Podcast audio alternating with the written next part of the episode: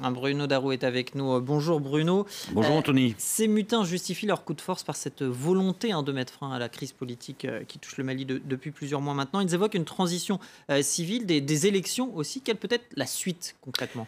Alors, bah, évidemment, ce sont toutes les questions qu'on commence euh, à se poser euh, maintenant. Alors, pour les mutins, effectivement, euh, le premier objectif, c'est de justifier leur action, hein, d'essayer d'expliquer pourquoi ils ont agi de la sorte, puisque leur action a commencé par les grandes instances internationales, régionales, l'ONU, l'Union africaine, la CDAO, estime que pour le moment, il s'agit d'un putsch militaire. Leur justification, en gros, c'est de dire, certes, le pouvoir qui était en place, incarné par IBK, était légal, puisque ce dernier avait été réélu euh, en 2018. Il était légal, seulement voilà, il n'était plus légitime à cause du mécontentement exprimé par une grande majorité de la population. Les manifestations qui avaient suivi, notamment euh, le résultat très controversé des élections législatives euh, du mois d'avril, un pouvoir non seulement illégitime, mais un pouvoir aussi totalement inefficace qui n'avait pas su répondre aux défis économiques, sanitaires, notamment sanitaires et sécuritaires du pays. Donc voilà leur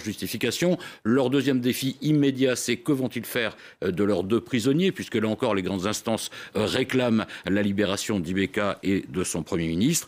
Et puis le troisième défi juste derrière, c'est comment va être composé le fameux euh, comité de salut public. Y aura-t-il notamment des représentants du mouvement qui fédère en quelque sorte les oppositions, donc des représentants du M5 RFP, et notamment quel sera le rôle de l'homme qu'on voit, ah non, c'est pas lui, pardon, l'imam Diko qui a joué un rôle euh, important euh, depuis euh, ces derniers mois.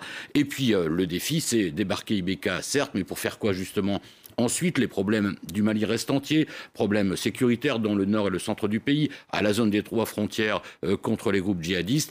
Les mutins savent très bien que le Mali ne peut pas agir seul, il faut un dialogue avec le G5 Sahel. Le problème, c'est que pour le moment, cette instance a du mal à reconnaître la légitimité de ce qui s'est passé.